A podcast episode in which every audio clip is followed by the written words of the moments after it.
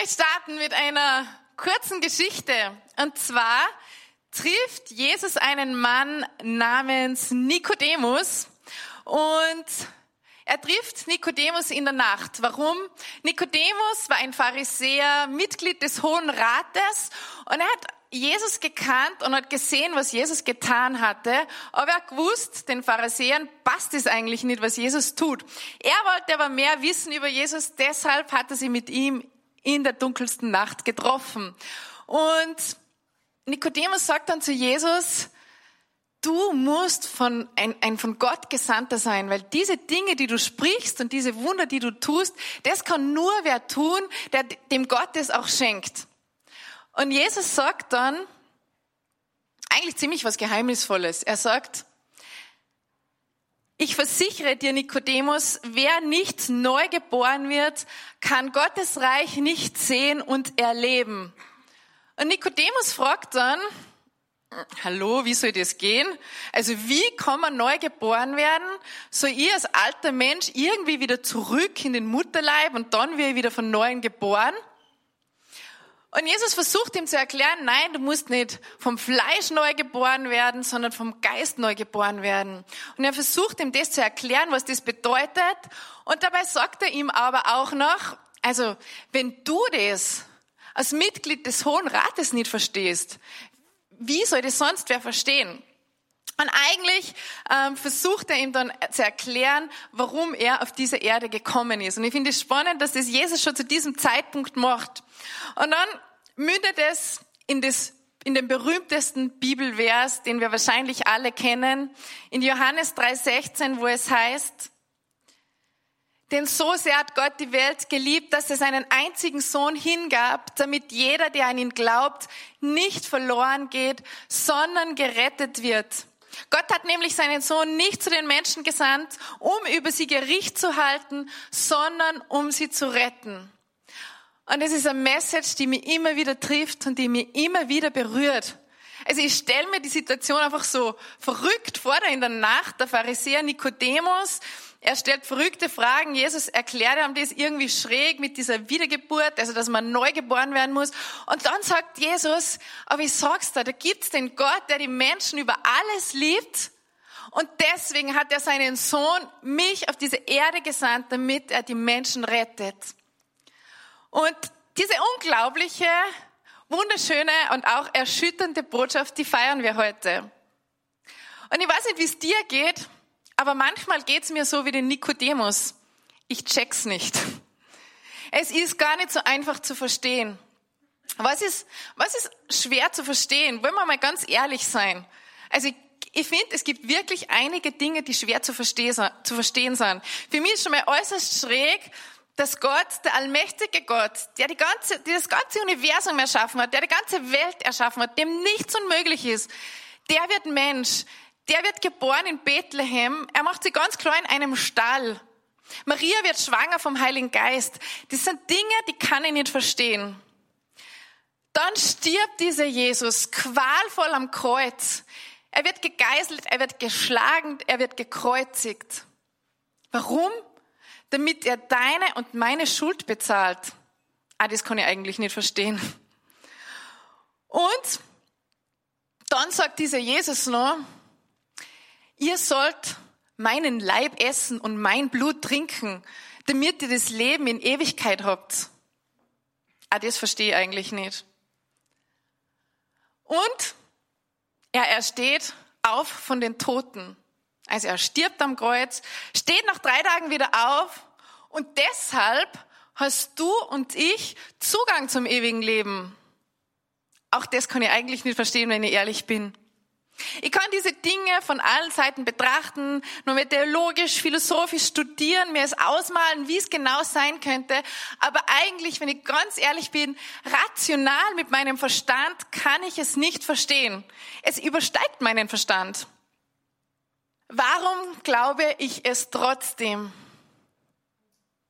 Es ist meine persönliche Erfahrung mit Jesus. Es ist meine persönliche Erfahrung mit dem Gekreuzigten und es ist meine persönliche Erfahrung mit dem Auferstandenen, die mich dazu bringt, dass ich das Unglaubliche glauben kann.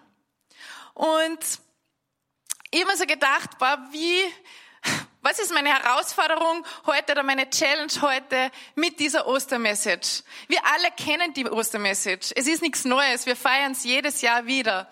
Aber meine Challenge für heute ist es, vielleicht kann diese unglaubliche Botschaft ein Stück mehr von deinem Verstand ins Herz rutschen. Und ich möchte kurz, bevor ich weitermache, noch mal beten. Weil ich kann doch so viel reden, wie ich will.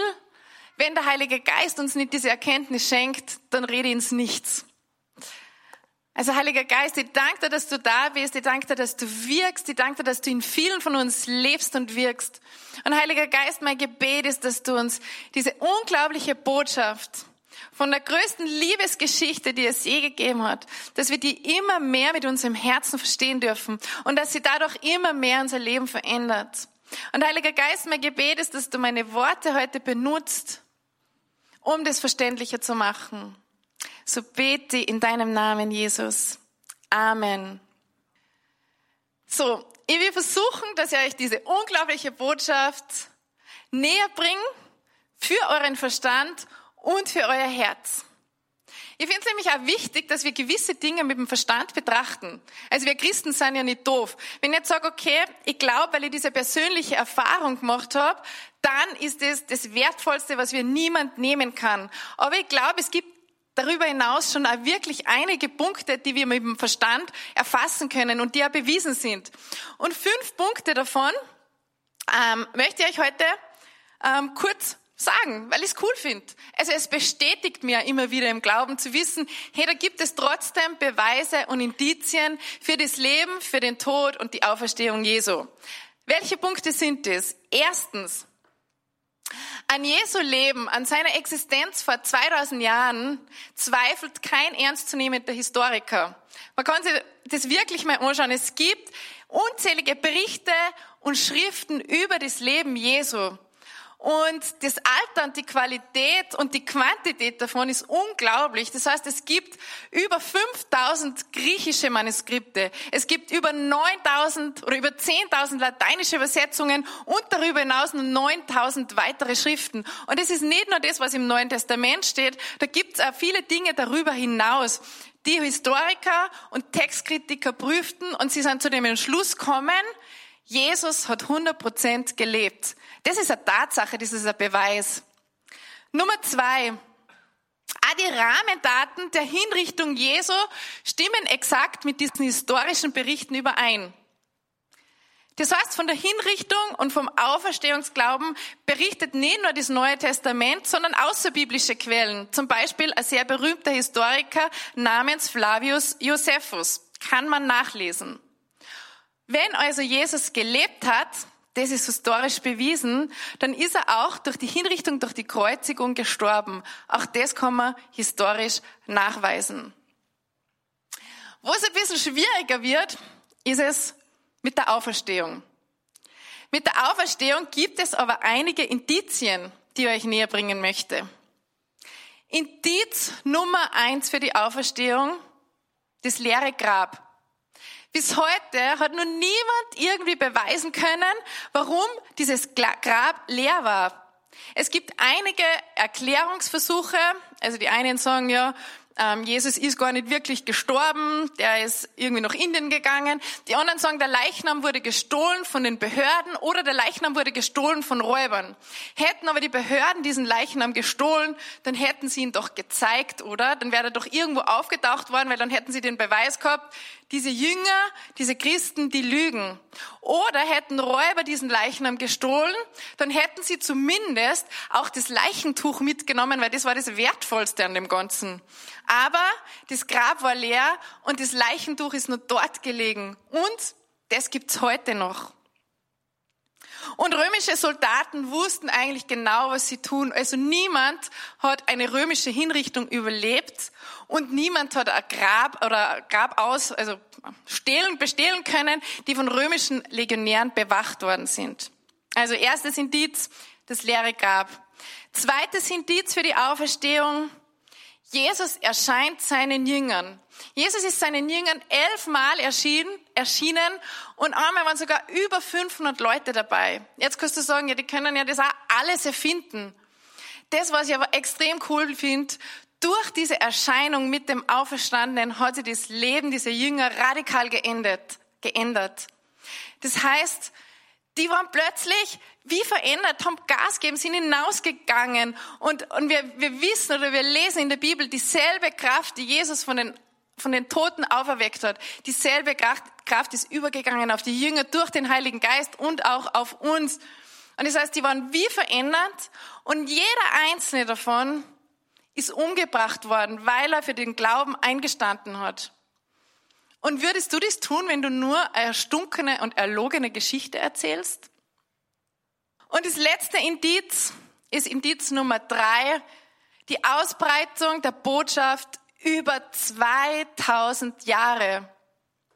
Es gibt mittlerweile über zwei Milliarden Christen und ihr seid alle welche davon. Und jeder von von uns kann berichten von dieser persönlichen Erfahrung mit Jesus. Wäre das vor 2000 Jahren einfach irgendein Typ gewesen, irgendwelche Jünger, die gesagt haben, okay, ich weiß ja gar nicht, aus welchem Grund sie das alles erfinden hätten sollen, würde sie das tatsächlich über 2000 Jahre ausbreiten, dass es so viele Menschenleben verändert über die gesamte Zeit hinweg? Ich glaube nicht. Also, es gibt einige Dinge, einige Beweise, einige Indizien, warum wir wirklich an das Leben, an den Tod und an die Auferstehung Jesu Christi glauben können. Wie kann ich jetzt die Auferstehung Jesu mit meinem Herzen verstehen? Das eine ist der Verstand, das andere ist das Herz. Und ganz oft ist es so, wir sprechen immer wieder von dieser Reise vom Kopf ins Herz, diese 30 Zentimeter, die scheinbar kurz sind, aber scheinbar auch ziemlich lange, bis wir was verstehen. Und für mich war es, wie gesagt, die persönliche Erfahrung mit Jesus, die mit gewisse Dinge erkennen und verstehen haben lassen. Und das, was aber tatsächlich diesen Unterschied in meinem Leben gemacht hat, das, wo ich erkennen habe dürfen, was, das, was es tatsächlich heißt, dass Jesus für mich gestorben ist und dass Jesus für mich auferstanden ist, ist das, dass ich den Weg gegangen bin durch meine Verwundungen und Verletzungen. Ganz oft kommen wir an den Punkt von Verständnis im Herzen, in dem, dass wir durch unsere Verwundungen und Verletzungen gehen. Und um die Auferstehung zu verstehen mit deinem Herzen, musst du erkennen, dass du die Kraft der Auferstehung in deinem Leben brauchst. Wo brauchen wir die Kraft der Auferstehung? Dort, wo Schuld ist. Was ist Schuld? Schuld ist das ungute Gefühl, wenn du was Schlechtes getan hast. Und ich denke, jeder von uns wird das kennen. Und Schuld kannst du gegenüber Gott haben, gegenüber deinen Mitmenschen, aber auch gegen dir selber. Und ich finde, Schuld ist wie eine schwere Last im Leben. Immer wenn irgendwas wieder hinzukommt, fühle ich mich belastet, fühle ich mich schwer, kann ich schwer atmen. Manchmal merke ich so, boah, da ist irgendein Knödel in meinem Bauch oder es ist schwer auf meinem Herzen oder es, oder es nimmt mir die Luft zum Atmen. Und wahrscheinlich kennst auch du dieses Gefühl von Schuld. Vielleicht hast du schon mal jemanden angelogen, betrogen, über jemanden schlecht gesprochen, beleidigt, beschimpft. Vielleicht hast du sogar einmal jemanden geschlagen. Oder du redest ständig schlecht über andere. Oder du kennst dieses erdrückende Gefühl, weil du in Abhängigkeiten steckst. Was sind Abhängigkeiten? Abhängigkeiten sind diese Dinge, wo du viel mehr Zeit verlierst, als dir lieb ist. Wo du ständig das Gefühl hast, eigentlich will, eigentlich will ich weg und wirst immer wieder zurückgerissen in diese Abhängigkeit. Du, du willst diese Schritte herausgehen und irgendwas zieht dich ständig wieder zurück. Und du bemühst dich wieder raus und ständig wirst du wieder zurückgezogen. Das kann der Alkohol sein, das kann Drogen sein, das kann Spielsucht sein, das kann Pornografie sein, das kann Social Media, Internet, was, was, was auch immer sein. Ich denke, viele von uns kennen dieses Gefühl. Oder du hast Götzen in deinem Leben. Was sind Götzen? Götzen sind Dinge, die dir wichtiger sind wie Gott. Und, und ich merke so in meinem Leben, das ist scheinbar in erster Linie mal vielleicht, fällt das gar nicht so auf, gar nicht so schlecht. Aber auch Götzen rauben mir extrem viel Zeit. Und ich habe mal so die Frage gestellt, wie Gott einige Götzen in meinem Leben aufgedeckt hat. Wenn ich heute sterben würde, würde ich es bereuen, wie viel Zeit ich in diese Götzen gesetzt habe. Und da ist leider einiges aufgekommen. Was sind so Götzen? Götzen kann eine ungesunde Beziehung in deinem Leben sein.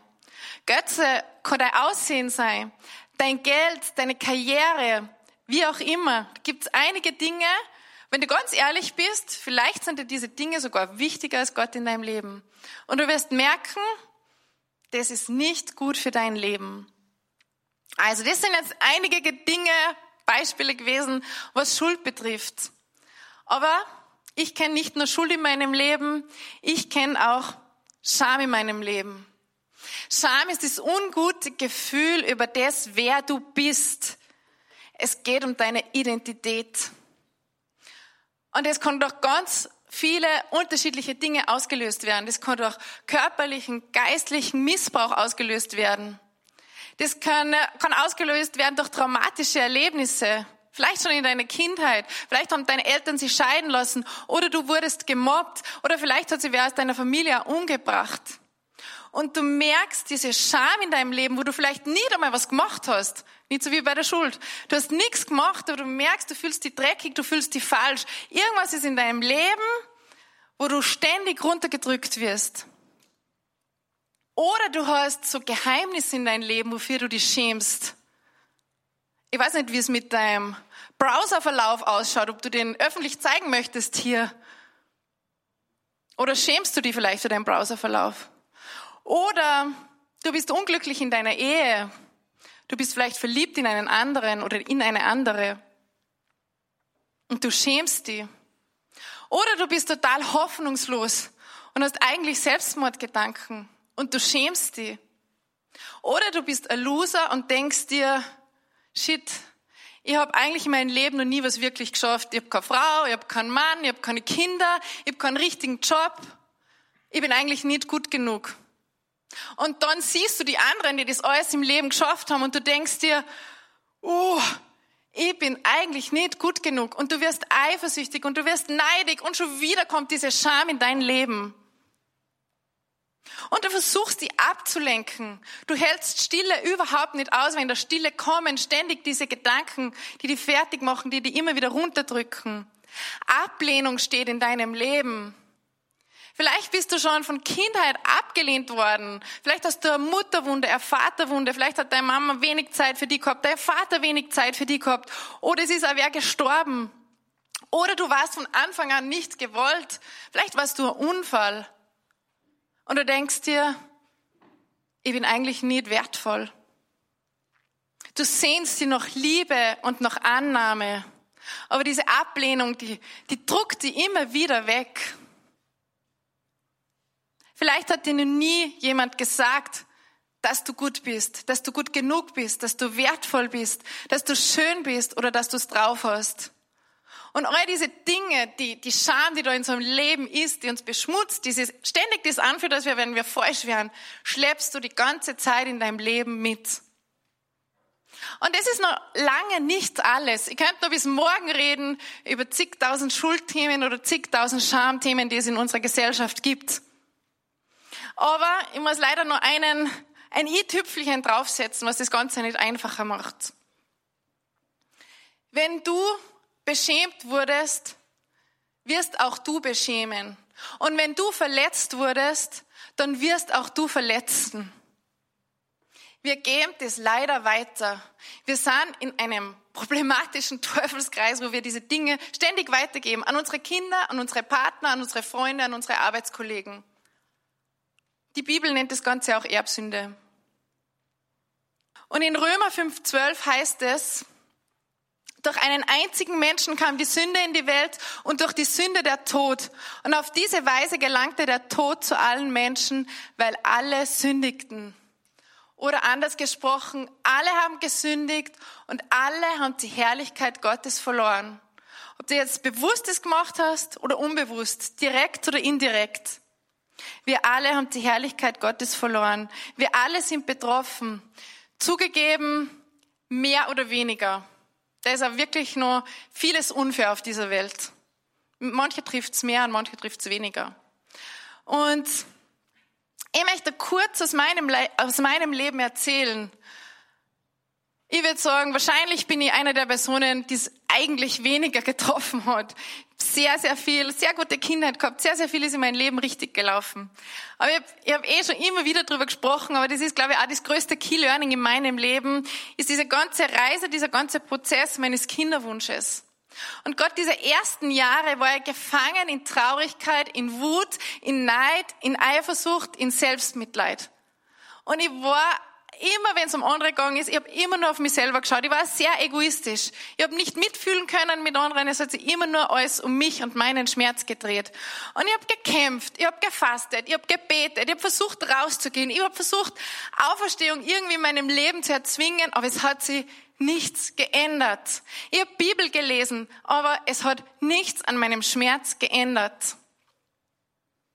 Es hat einmal ein ganz schwieriges Ostern in meinem Leben gegeben. Ich war da mal fünf Tage über meiner Periode und habe mir gedacht, jetzt bin ich schwanger. Und genau am Ostersonntag habe ich meine Periode bekommen. Und es war die schlimmste Ostern, weil für mich war, die Auferstehung war zunichte, die war gar nichts. Ich habe mir gedacht, Jesus, du bist absolut nicht für mich gestorben. Und dann ist aber ein Punkt in mein Leben gekommen. Und dieser Punkt, dieses Thema, das alles verändert hat, auch die Erkenntnis über die Auferstehung ist das Thema Lordship. Jesus Herr in meinem Leben. Und ich habe erkannt, dass ich nicht alles alleine machen kann. Ich habe erkannt, dass ich einen Gott brauche, der mich rettet. Ich habe, ich erkannt, dass es einen Gott gibt, der es gut mit mir meint und der bessere Pläne hat als ich selber. Ich habe erkannt, dass ich vor allem die Bereiche in meinem Leben, die so schwer sind, meine ganze Schuld, meine ganze Scham, alles, was ich mit mir mittrage, dass es einen Gott gibt, der das alles getragen hat. Ich brauche einen Gott, der mich rettet. Ich brauche einen Gott, der mich herausreißt aus dem Ganzen, der hinabgestiegen ist in das Reich der Toten, hinabgestiegen ist in meine Schuld, in meine Scham und diese Dinge getragen hat. Deshalb ist Jesus auf diese Erde gekommen. Und es ist Gnade, das ist ein Geschenk, das wir annehmen dürfen, wo wir Yes sagen dürfen. Und es braucht diesen Punkt in deinem Leben, wo du dein Yes gibst. Wenn du dieses Yes nicht geben kannst, wenn du das nicht annehmen kannst, dann ist es komplett umsonst. Jesus hat alles getan, aber was er braucht, das ist dein Yes, es ist dein Ja. Es braucht diesen Punkt in deinem Leben, das war mein Schlüssel, wo ich mich selber als König aus meinem Leben gekickt habe und Jesus als König in meinem Leben angenommen habe. Es hat diesen Punkt braucht, wo ich selber sterbe, damit ich wieder auferstehen kann durch Jesus.